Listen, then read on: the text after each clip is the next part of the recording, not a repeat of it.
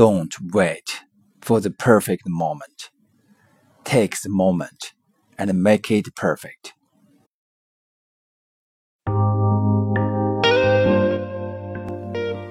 别再等待完美时刻了，珍惜眼前，然后使它变得完美。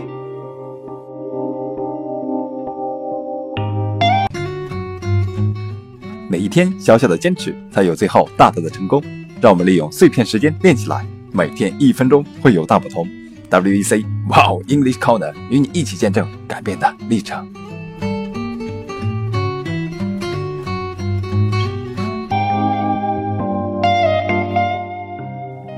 Don't wait for the perfect moment. Take the moment and make it perfect. 当我走在这里的每